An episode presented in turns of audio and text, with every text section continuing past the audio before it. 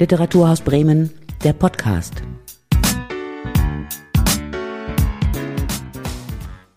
Dominik Eulberg ist Biologe, Fledermausbotschafter für den NABU. Er ist Namensgeber einer Wespenart Seraphon Eulbergi. Bekannt ist er aber vor allem als DJ für seine treibenden und intensiven Sets und als Produzent von einzigartiger, oft von der Natur inspirierter Musik. 2021 ist Dominik Eulberg außerdem unter die Autoren gegangen. Mit Mikroorgasmen überall beschreibt er Wunderfakten über die Natur vor unserer Haustür. Und jetzt 2023 hat Dominik Eulberg nochmal nachgelegt mit Tönende Tiere zusammen mit Matthias Garf, der das Buch illustriert hat. Dominik Eulberg hat das Buch vertont, beziehungsweise die Tierstimmen der 50 Tierarten, die dort vorkommen. Er ist Übersetzer, er ist Natursensibilisierer, er ist viel unterwegs, dreht Dokumentationen, macht Biodiversitätsshows und ich freue mich sehr, dass er trotzdem Zeit gefunden hat, einmal mit uns hier zu sprechen. Dominik Eulberg, vielen Dank, dass du da bist. Ja, hallo, schönen guten Abend. Zu einer bekömmlichen Uhrzeit muss man sagen. Wir haben jetzt 23 Uhr 6. Welche Vögel singen denn jetzt noch? Das ist 23 Uhr hier in Berlin. Ich erwische dich im ja. Westerwald. Gibt es bei dir vor der Haustür noch Vogelarten, die sich bemerkbar machen? Also ich wohne hier an einem See und ich könnte jeden Tag äh, dieselbe Runde um den See gehen und entdecke immer wieder was Neues, weil es immer ein Kommen und Gehen ist. Die Mutter Natur oder Natur ist kein Museum mit eingestaubten Exponaten, sondern was, äh, was im dynamischen Wandel ist. Ähm, so ist es natürlich auch mit den phänologischen Zyklen. Ähm, verschiebt sich das immer jetzt im Herbst, äh, gerade zu der äh, kalten oder kühleren Jahreszeit, äh, beginnt schon die, die Herbstbalz der Eulen. Also ich höre hier bei mir immer Waldkreuze, sogar direkt in einem Baum bei mir vom Studiofenster. Das liegt schon los, das Männchen. Allerdings noch eine verhaltene Balz. Dann ähm, ist es aber auch immer wieder, ähm, ähm, gibt es Individuen, die auch bis spät in die Nacht hinein singen. Bei dem Rotkehlchen ist das der Fall. Äh, die ist ja auch eine enge Verwandte. Der Nachtigall singt aber nicht bis ganz in die Nacht hinein. Im Sommer kann man natürlich die Nachtigall nachts hören, daher auch der Name. Es liegt daran, weil die meisten äh, Singvögel nachts migrieren. Wenn man eine Wärmebildkamera hat und zur Zugzeit mal hochguckt, dann wird man überrascht sein, was da so abgeht. Und das Gall in dem Namen, das kommt von laut tönend, weil die wirklich versuchen, äh, strahlend wie ein heller Stern in klarer Nacht, die äh, Weibchen, die migrierenden Weibchen zu attraktieren und runterzuziehen, anzulocken. Ähm, ja, also Nachtigall ist ein klassisches Beispiel. Der Ziegenmelker, ähm, der auch bei mir in dem neuen Buch Tönende Tiere drin ist, äh, den hört man eigentlich auch nur nachts. Äh, der macht so schnurrende Geräusche oder auch klatschende Geräusche, indem er seine Flügel ganz schnell ausschlägt. Das findet man äh, oft falsch in der Literatur. Da steht immer drin, der würde seine Flügel aneinander schlagen wie so ein Tauber, aber das ist falsch. Äh, Habe ich selber beobachtet. Der schlägt die ganz schnell aus wie so ein Handtuch. Dann natürlich die ganzen Eulen, Waldohreulen, hat man viel Uhus, gibt es mittlerweile ganz viele äh, und und und. Also es äh, wird, nie, äh, wird nie langweilig. Dein Studio, das liegt im Westerwald, wie du selbst schreibst, im wildromantischen ja. Westerwald. Da bist du auch aufgewachsen. Wie hat deine Beziehung angefangen mit der Natur? Diese vielleicht auch romantische Beziehung, intensive Beziehung, die du bis heute pflegst? Ähm, also ich bin komplett ohne Medien groß geworden, ohne Fernseher, und auch Musik habe ich nie wirklich gehört. Also bei uns in der Küche lief manchmal ein bisschen Radio. Aber Mutter Natur war immer so mein Entertainment-System und äh, ja, der Gesang der Vögel, das fand ich schon immer total faszinierend, die zu unterscheiden, sich die zu merken. Äh, wer singt da und warum? Was wollen die mir sagen? Was ist der Unterschied zwischen einem Ruf und einem Gesang? Und auch so diese Vorstellung, dass es äh, Singvögel schon seit 33 Millionen Jahren gibt und Homo sapiens erst seit 230.000 Jahren, also dass die Welt schon so lange mit Musik erfüllt war, das fand ich immer faszinierend. Auch die Schmetterlinge, die Insekten, die haben mich fasziniert als Kind, so dieses, äh, weil meine Sinne doch sehr jungfräulich waren, sehr unbefleckt waren, hat mich das unglaublich fasziniert, diese Form und Farbvielfalt der Schmetterlinge, als wären das irgendwelche Kunstwerke. Also ich erinnere mich da noch dran. Ich habe mal so ein äh, kleines äh, Nachtfrauenauge gefunden, äh, Saturnia pavonia, ein, ein männliches.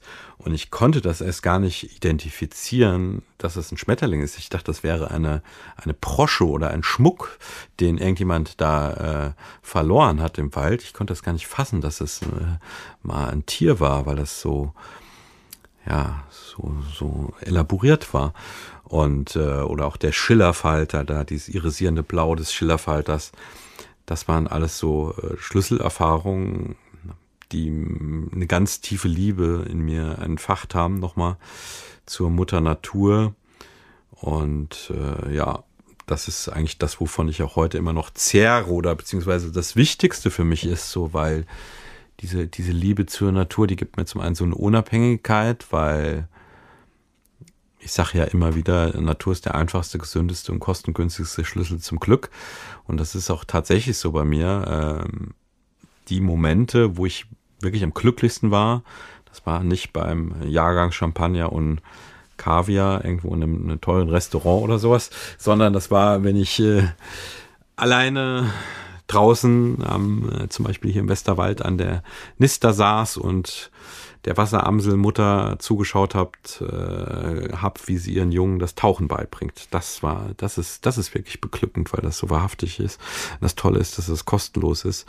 Und das ist ein unerschöpfliches Füllhorn der Inspiration, äh, worüber ich äh, Spiele mache. Ich mache ja auch äh, Vogelquartette oder mache jetzt gerade ein Insektenquartett oder mache gerade viele Memo Memory Games. Äh, die ich auf den Markt bringe oder Filme mache oder auch Musik mache oder Bücher schreibe.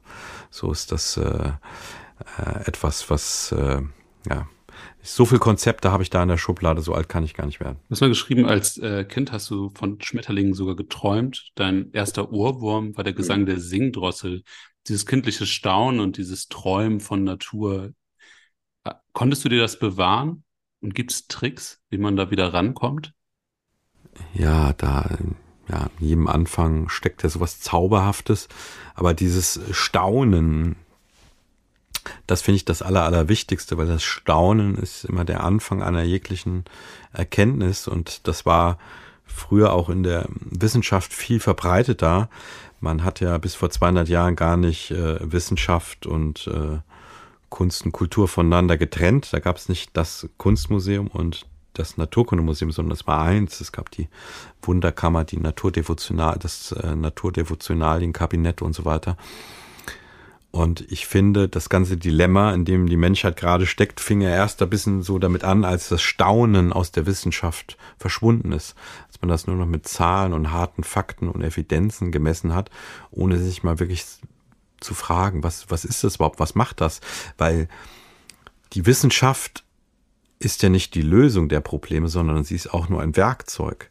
Das verstehen wir oft nicht. Also es ist ganz wichtig, dass wir auf evidenzbasierte Fakten hören, aber äh, im Endeffekt wird das die Probleme nicht lösen. Das ist ja das Dilemma, in dem wir gerade stecken. Wir haben äh, den, die, die, die äh, äh, Klimaerwärmung bestens erforscht. Wir wissen, was die Ursachen sind. Wir haben auch die ganzen Lösungen dafür parat. Trotzdem gibt es noch staatliche Subventionen, wenn ein äh, Lufthansa-Flug abhebt. Also diese umweltschädlichen Subventionen sind ja um den Faktor 100 so hoch wie umweltfreundliche Subventionen in diesem System, weil das einfach viel zu langsam ist.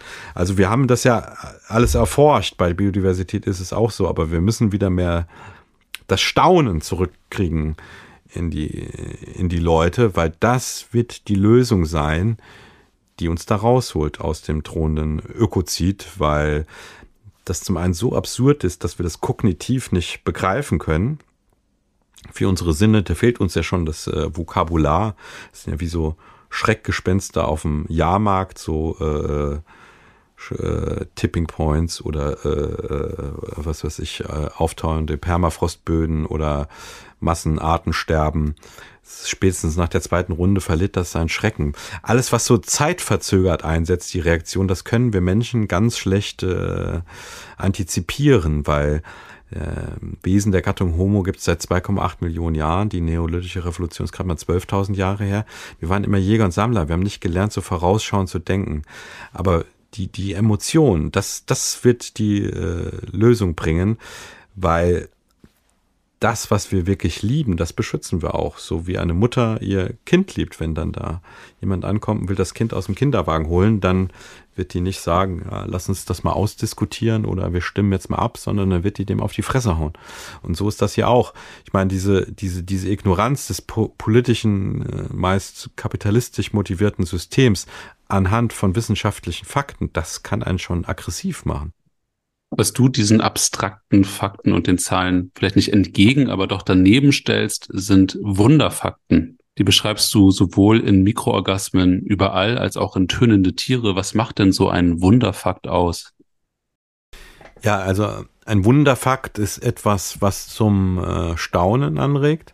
Sind für mich ja wirklich Wunder, wo man da höllisch aufpassen muss. Das ist ein Begriff, der klingt schnell äh, esoterisch oder äh, unwissenschaftlich. Äh, äh, könnte man es lange ausführen, diesen Begriff.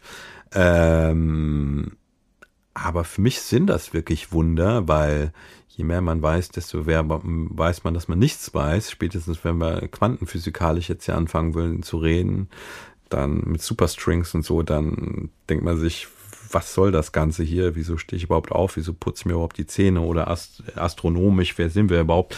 Das ist ja, das ist ja verrückt. Äh, also, das ist ja auch nicht da die äh, Lösung. Und es gibt da ganz viele Punkte, die ich einfach gerne als Wunder bezeichne. Also dieses, äh, diese Transformation von so einer Raupe, da kommt so eine klipperige Raupe, verpuppt sich, tut Verdauungssäfte freigeben, bringt sich quasi selber um, das teilweise bis zu 97, 98 Prozent des Gewebes stirbt dabei ab. Und nur aus ganz wenigen Prozent der Zellen, die das überleben, entsteht ein völlig neues Lebewesen, was andersartiger kaum sein könnte. Nicht mehr klipperig und träge, sondern filigran, leicht und fliegend. Raupe total gefräßig, Raupe nimmersatt, viele Schmetterlinge nehmen gar keine Nahrung mehr zu sich. Äh, sie zelebrieren nur das Fest der Liebe äh, mit, mit einem wunderschönen Gewand und das ist, ist für mich einfach ein Wunder. Und äh, da es aber schnell esoterisch klingt, äh, habe ich den Begriff de, des, der, der Fakten äh, hinten dran addiert, weil ein Fakt ist ja so das äh, wissenschaftlichste und unesoterischste und unemotionalste, was es gibt. Und deswegen finde ich das zusammen einen sehr schönen Begriff. In deinem aktuellen Buch Töne Tiere gibt es Wunderfakten über insgesamt 50 Arten. Natürlich gibt es noch viel, viel mehr Arten vor unserer Haustür. Wie habt ihr denn überhaupt ausgewählt? Wie kommt ihr auf diese spezifischen 50 Arten? Ja, also da muss ich erstmal korrigieren. Es sind 52 Arten. Es sind zwar 50 Kapitel, aber es sind 52 Arten, die ich da beschreibe. Und das, also der ausschlaggebende, ausschlaggebende Punkt war dann da, ähm, es gab eine Studie, eine BISA-Studie, nicht PISA-Studie, sondern BISA-Studie, wo man geforscht hat, wie gut sind die Artenkenntnisse in der Bevölkerung. Es ist gerade mal drei Prozent der Bevölkerung den Buchfink, der ja äh, knapp hinter der Amsel unsere häufigste Brutvogelart ist, den überhaupt noch erkennt am Gesang. Wie macht ein Fuchs, wie macht ein Reh, das wissen die Leute schon gar nicht mehr. Äh, wir sind so völlig entfremdet, wir, es ist alles so hypervisuell, wir klotzen nur noch auf irgendwelche Bildschirme und auf Fernseher und wischen hin und her und wir hören einfach nicht mehr richtig zu. Dabei ist das Gehör unser elaboriertestes Sinnesorgan, das erste, was Mutterleib ausgebildet wird, gleich nach dem Tastsinn. Äh, auch das hochauflösendste, ist ja auch klar evolutionsbiologisch, ob hinter dem Gebüschen äh, Säbelzahntiger lauerte oder nicht, das konnten wir nicht sehen, aber wir konnten es hören. Und auch das Letzte, was erlicht, wenn wir sterben. Und äh, deswegen habe ich die spannendsten 50 Tierstimmen oder 52 Tierstimmen rausgesucht aus den heimischen Gefilden, um den Leuten das nahe zu bringen und das auch möglichst äh, taxonomisch repräsentativ, also jetzt nicht nur äh, Singvögel, sondern auch äh, Amphibien. Da gibt es ganz spannende Sounds. Die Geburtshelferkröte, die macht wie so ein Echo-Ortungssound oder äh, die Gelbbauunken, die machen, haben keine Schallblase, sondern die machen den Sound mit ihrer Lunge, indem sie einatmen, so hup, hup, hup. Also beim Einatmen entsteht der Sound. Dann gibt es bei uns Schmetterlinge, die äh, habe ich auch gerade sogar welche hier, die äh, tatsächlich pfeifende Geräusche machen können. Totenkopfschwärmer, die können Luft ansaugen und wieder rauspressen und die klingen pfeifend wie so eine Maus. Äh, wer weiß das schon? Und äh, wunderschöne äh, Kompositionen von Vögeln gibt es natürlich und aber auch von Säugetieren, wo es ganz verrückte Geschichten gibt. Hab die spannendsten 50 Tierstimmen rausgesucht, habe dann dazu Texte geschrieben mit Wunderfakten, habe die Tierstimmen geschnitten, zusammengeschnitten und dann vertont, immer nach demselben Muster, die ersten 10 Sekunden die reine Tierstimme, die letzten 50 Sekunden transkribiert die Tierstimmen, habe den verschiedene Synthesizer oder Instrumente zugewiesen. Mit der Zeit fädet die Tierstimme aus, sodass ein Musikstück übrig bleibt, was zu 100 Prozent von einem Tier konzipiert wurde. Und dann hat Matthias die aus äh, Müll und Alltagsgegenständen nachgebaut. Und äh, das ist so das, äh, ja, das Buch, eine Mischung quasi aus Kunstbuch und Wissenschaftskommunikationsbuch. Und was ich interessant finde, dass Kinder das fast ansprechender finden wie Erwachsene, weil ähm, ich hatte das äh, nicht als Kinderbuch geschrieben und dann hat mal jemand vom Zeitmagazin geschrieben, Dominik Olberg hat ein neues Buch geschrieben und es ist ein Kinderbuch. Da sage ich erstmal, ah, ist eine Unverschämtheit, das ist doch kein Kinderbuch hier. Aber äh, irgendwie ist es so, dass Kinder das direkt anspricht, dieses Spielerische, dieses Lustvolle mit dem Müll und diesen Skulpturen und äh, dann mit der mit den Tönen und dann die Synthesizer-Töne, die springen da komplett drauf an, wo das eigentlich keine kindgerechte Sprache ist. Ich kenn, kommen so viele E-Mails von äh, Familien, wo äh, mir Eltern schreiben, mein Kind ist ganz verrückt nach dem Buch, will jeden Abend eine Geschichte vorgelesen haben und den Sound hören, obwohl die es gar nicht richtig kapieren, teilweise, was ich da schreibe, so an der Diktion. Und das finde ich finde ich dann sehr schön, dass sie das verstehen. Aber teilweise habe ich aber auch gemerkt, dass viele ähm, äh, alteingesessene Naturfreundinnen und Freunde das nicht so ganz verstehen, das nicht so ganz hinbekommen. Also das war so ein Feedback, was ich da bekommen habe. Ja, tolles Buch, aber können Sie nicht verstehen, warum ich diese grässlichen Müllskulpturen da abbilde und dann nicht schöne Zeichnungen oder Fotos nehme.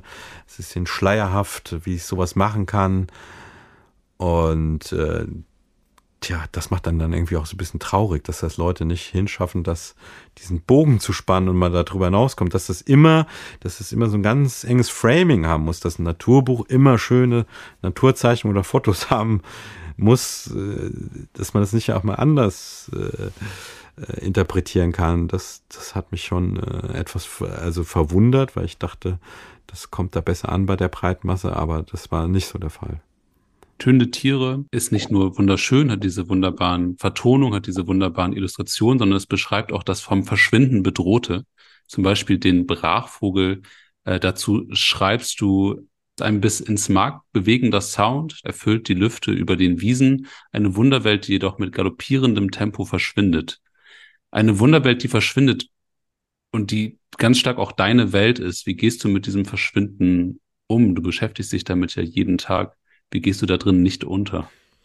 Ja, das ist, es ist, es ist schwierig, da nicht äh, depressiv zu werden oder traurig zu werden, weil, nochmal, das ist, wir brauchen keine technischen Innovationen. Wir haben alle technischen Innovationen und, und wir haben, es ist alles da, es ist alles erforscht und das ist ja auch so, dass dieser Transformationsprozess eine glücklichere und gesündere Welt für, für jeden oder jede bedeutet, weil ein nachhaltiger Naturschutz geht immer nur mit einer sozialen Gerechtigkeit einher.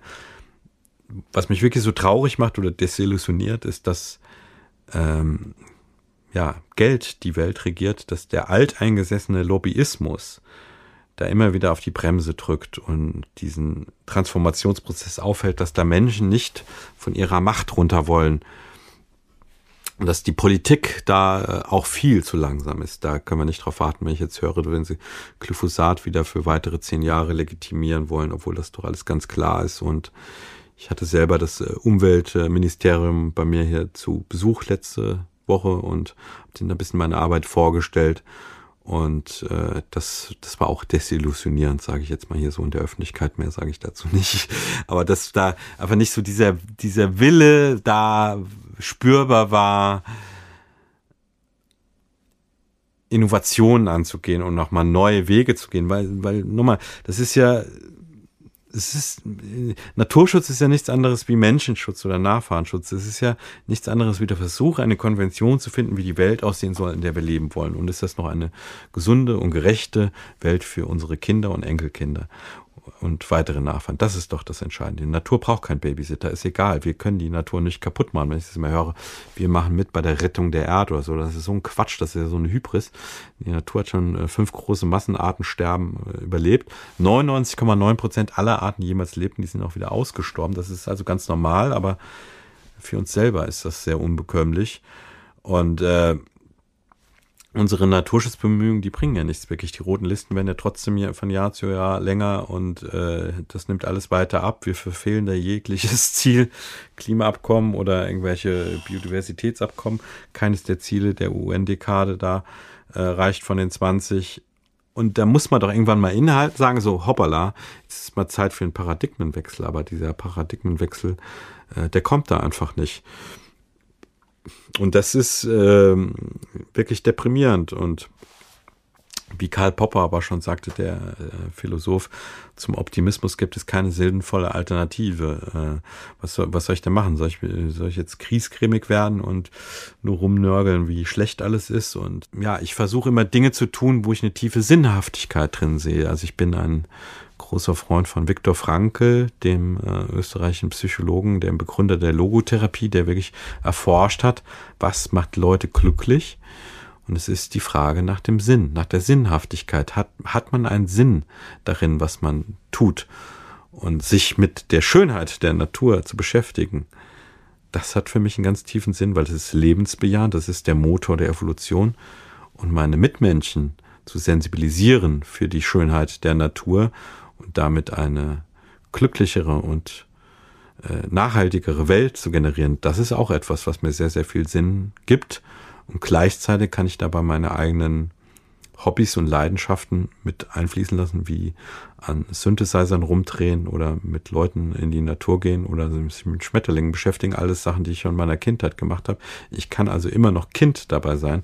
Von daher ist es eine äh, ganz wunderbare Sache unterm Strich. Du bist ja Übersetzer, du bist Natursensibilisierer, Naturübersetzer. Du machst das mit Musik, du machst das mit Texten und Literatur. Was unterscheidet für dich diese Übersetzungsprozesse oder inwiefern gleichen sich beide?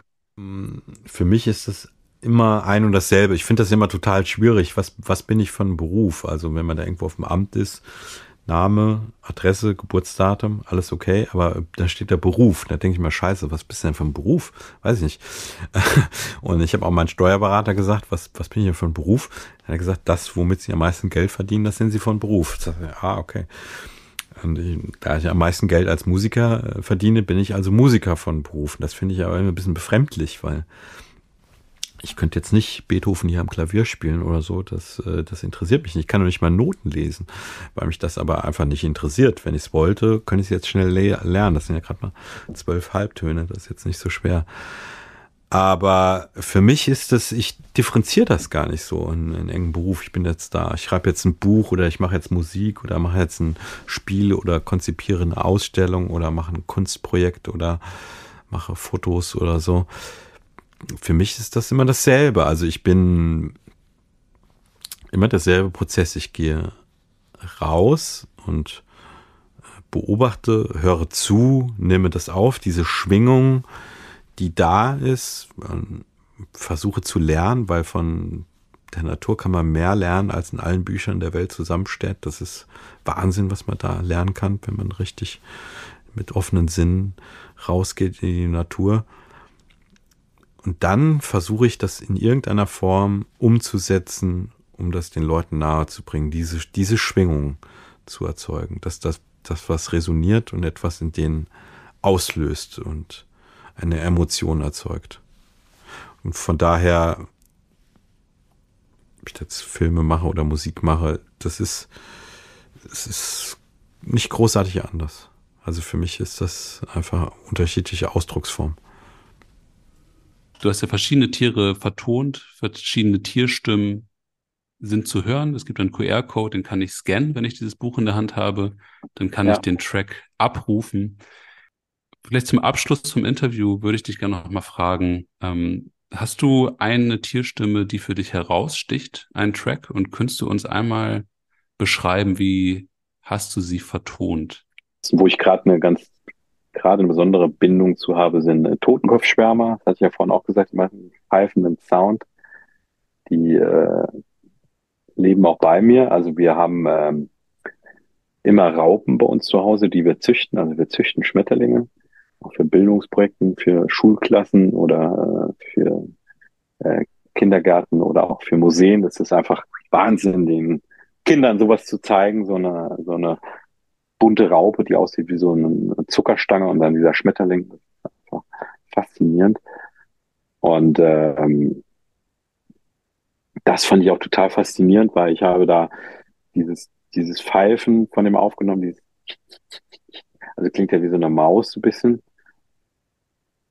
Und das habe ich dann äh, Noten umgewandelt und habe dann Synthesizer drauf gemacht. Und das konnte man kaum, kaum glauben, dass das alles äh, von dem Tier gemacht wurde. Das klang für mich wie so äh, deutsche-amerikanische Freundschaft. so ein bisschen wie so Punkrock schon fast.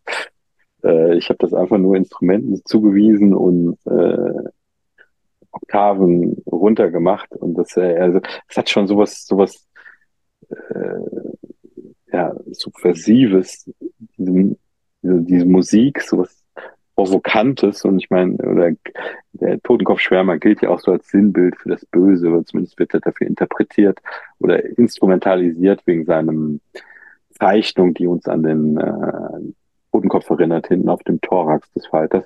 Das fand ich irgendwie schon, lustig, dass das sich immer so von selbst so gefügt hat. Also dass die Musik da auch so klang. Und äh, besonders rührend, weiß ich noch, fand ich die, die Singdrossel wieder, als ich sie vertont habe, weil die hat immer so, so ein Motiv, den sie, äh, dass sie ganz signifikant wiederholt, immer zwei bis vier Mal, so Judith, Judith, Judith, Tireli, Tireli, Tireli, Judith, Judith, Judith. Das ist auch so mit der häufigste Vogel, den ich äh, geschickt bekomme, wo mich Leute fragen, was ist das für ein Vogel, der da singt, weil das so außergewöhnlich ist, dass diese wunderbaren Motive so wiederholt wurden. Das habe ich nachgespielt mit dem Klavier und hier dem Move One Synthesizer.